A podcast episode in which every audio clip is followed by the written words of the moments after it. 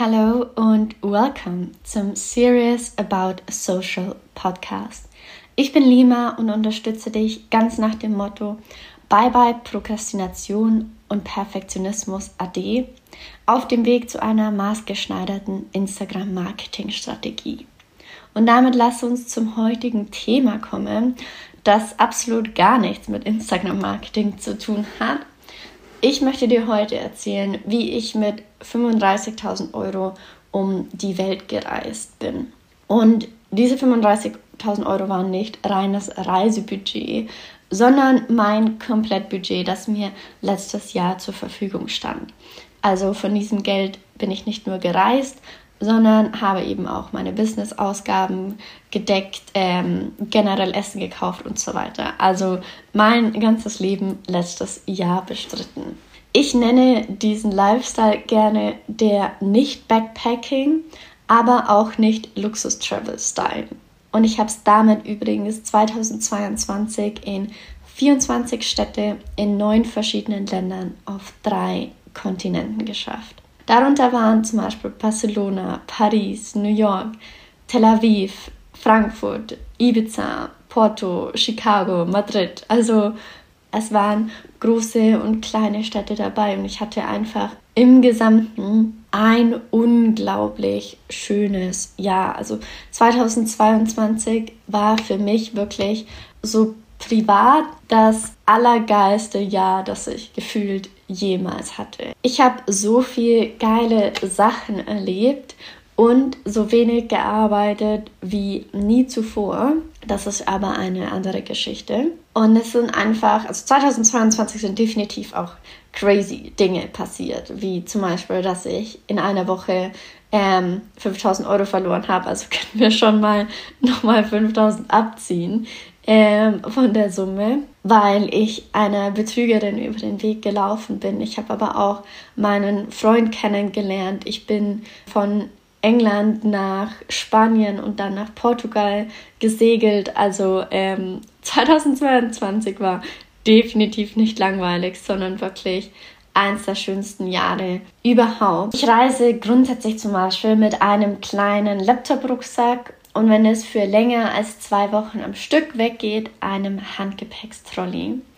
Yep, auch für drei Monate war ich nur mit Handgepäck unterwegs. Und das ist auch schon so der erste Spartipp. Gepäck aufgeben ist kaum noch bei Airlines dabei und kostet oft mehr als das Ticket an sich. Also einfach drauf verzichten. Und ehrlich, du brauchst auch nicht sieben Paar Schuhe und 38 Oberteile, selbst wenn du länger unterwegs bist. Ich bin da auf jeden Fall Minimalistin und packe alle meine Lieblingsteile ein, die ich eben auch gut untereinander kombinieren kann. Ich habe aber auch definitiv immer ein paar Statement Pieces wie eine komplett neonpinke Hose und meine Boho Hippie Hose dabei, damit es mir nicht zu langweilig wird, denn ich bin auch niemand, der irgendwie jeden Tag nur in beige oder schwarz und weiß rumläuft. Ich bin also definitiv kein Backpacking Girl ich weiß nicht warum, für mich hat sich das irgendwie immer komisch angefühlt, mit so einem riesigen Rucksack durch die Gegend zu laufen. Vielleicht, weil ich so klein bin, vielleicht, weil ich so viel einfach auch in Städten unterwegs bin.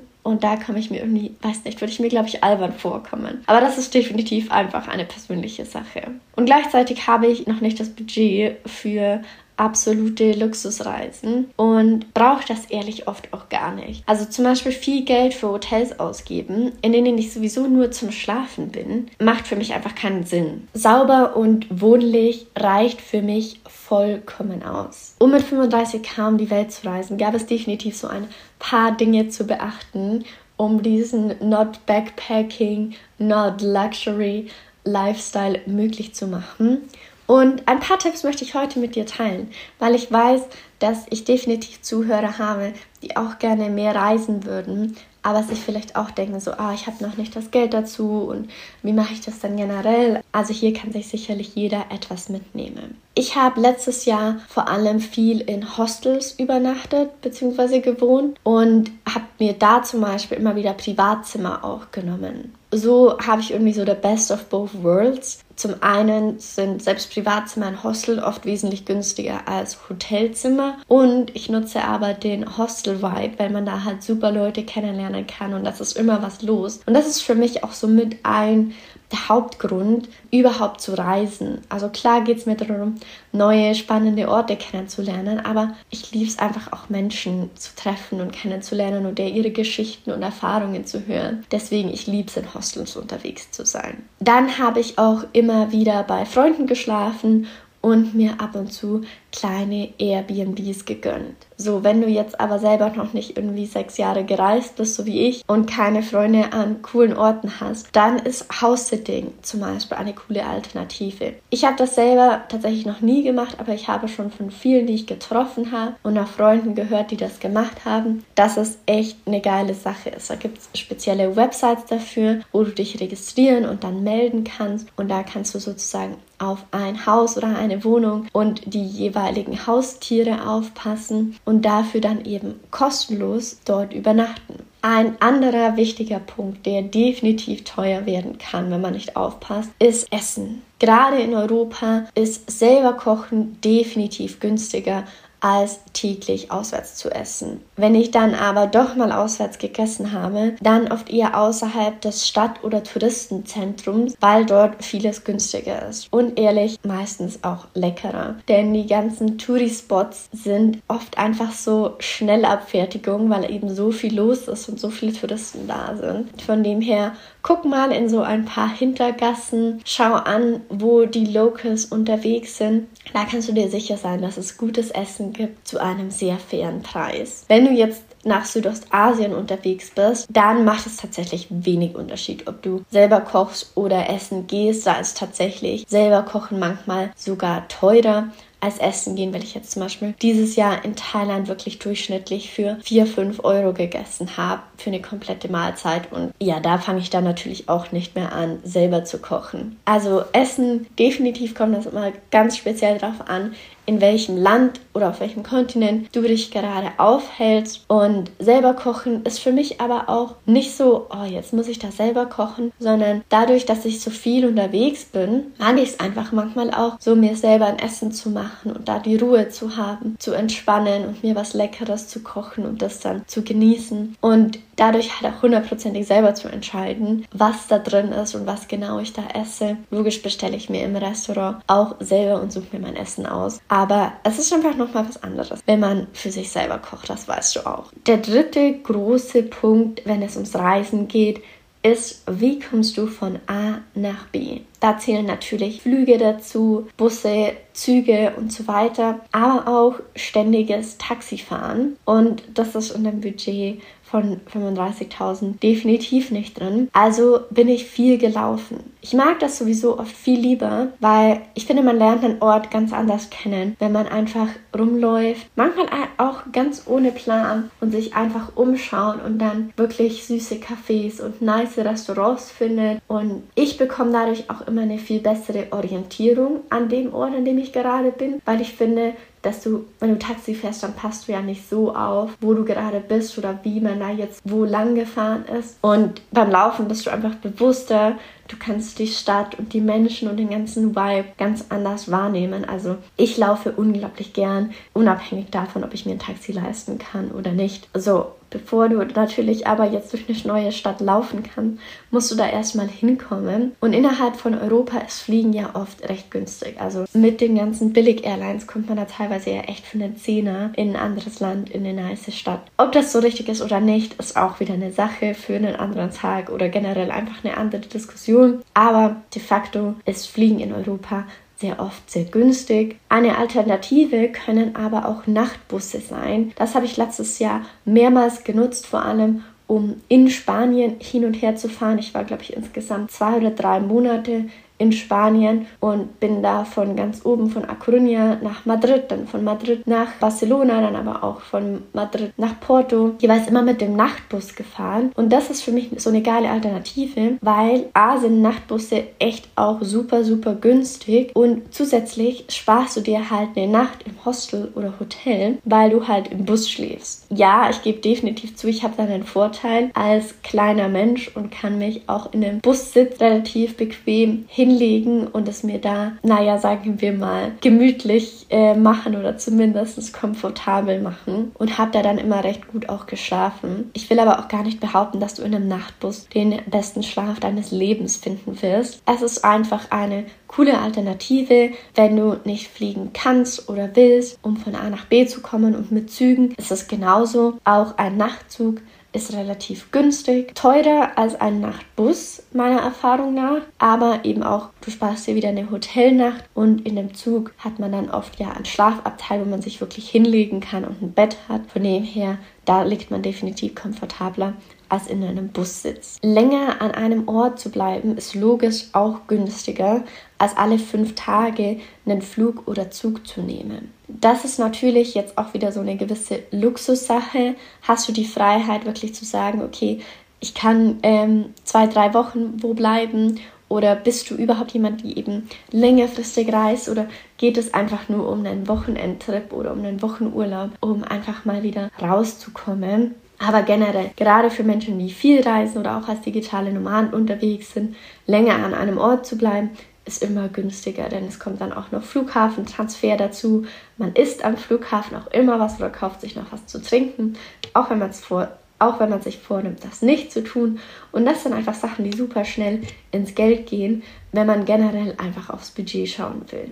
Und dann habe ich noch drei ähm, Budget-Hacks. Zwei davon sind auf jeden Fall für jeden anwendbar. Der dritte ist so ein bisschen, hm, und mit dem starten wir auch gleich. Letztes Jahr als Single Girl habe ich auf Reisen auch immer viel gedatet und da darf man sich dann auch mal auf ein nices Essen oder einen Drink in einer Bar einladen lassen. Dazu kannst du jetzt denken, was du möchtest. Man sagen so, ja, oh, okay, dir auf gar keinen Fall, dass man sich da einladen lässt oder whatever. Ganz ehrlich. Ich bin da oft auch klassisch und denke mir so, nee, beim ersten Date darf der Mann das auch bezahlen. Aber ja, du darfst da deine persönliche Meinung dazu haben. Ich habe das auf jeden Fall das ein oder andere Mal gemacht. Was jetzt wieder für jeden anwendbar ist, Setz dir ein fixes Budget für jeden Tag. Das ist übrigens auch nicht nur ein Travel Hack, sondern generell ein Budget Hack. Wenn du weißt, okay, du hast pro Tag 50 Euro zur Verfügung oder 20 Euro oder 150 Euro, whatever, dann wirst du viel eher in diesem Budget bleiben, als wie wenn du dir einfach nur denkst, okay, ich habe ja 7, 8, 900 Euro pro Monat zur freien Verfügung. Denn diese 7, 8, 900 Euro klingt viel, viel, viel mehr, als es oft eigentlich ist. Und wenn du es mal auf den Tag runterbrichst, überschreitest du es ganz oft, wenn du dir eben kein Tagesbudget setzt. So bist du auch viel bewusster mit deinen Ausgaben. Also ich habe das gemerkt, so ein Tagesbudget setzen hat mir aber auch mit anderen Dingen geholfen. Also nicht nur generell im Budget zu bleiben, sondern auch bewusster damit zu sein, für was ich überhaupt Geld ausgebe. Denn egal, ob du viel Geld oder wenig Geld zur Verfügung hast, das Geld, das wir ausgeben, sollte ja immer sinnvoll verwendet sein. Und oft kauft man ja impulsiv etwas, das man dann am Ende eigentlich gar nicht braucht oder einem gar nicht so gefällt oder überhaupt gar nicht so das war, was man eigentlich gerade gebraucht hätte oder man es einfach überhaupt nicht gebraucht hätte. Deswegen hat mir das nicht nur geholfen, in meinem Budget zu bleiben, sondern auch bewusster mit dem zu sein, was ich konsumiere und kaufe. Daran knüpft auch schon der letzte Budget-Hack an. Nein, du brauchst nicht von jedem Ort ein teures Souvenir, aber eine Postkarte darf es gerne immer sein. Früher habe ich zum Beispiel immer Tassen gesammelt und das finde ich zum Beispiel auch ein geiles und sinnvolles Souvenir, weil mich hat das dann gerade, wenn ich wieder zu Hause war, immer so gefreut, jeden Tag für meinen Kaffee eine Tasse aus einem anderen Land rauszuholen und die alle immer in meinem Regal zu sehen und mich dann immer wieder daran zu erinnern, was ich auf der jeweiligen Reise entdeckt habe. Und Tassen gibt es ja echt auch schon überall für ein paar Euro. Mittlerweile bleibe ich eher bei Postkarten oder kaufe ganz ehrlich auch meistens gar keine Souvenirs, weil ich weiß nicht, das ist mir persönlich einfach nicht so wichtig. Ja, und mit diesen Hacks und Budget-Tipps habe ich es geschafft, letztes Jahr mit 35.000 Euro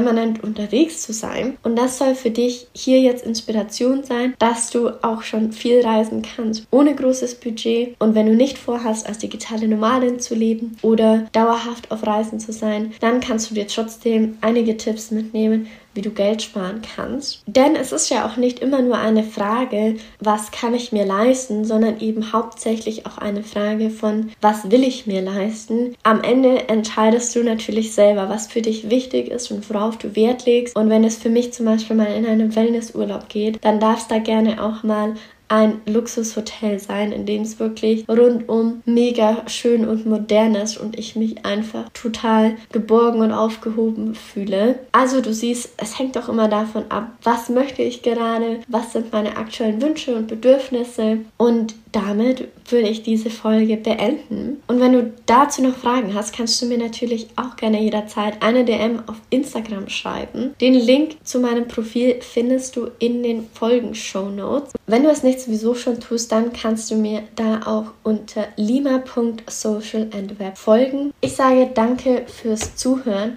und bis nächsten Montag um 10 Uhr dann mit dem Thema Einsamkeit als Solo-Selbstständige. Ich wünsche dir noch einen schönen Tag, Nachmittag oder Abend.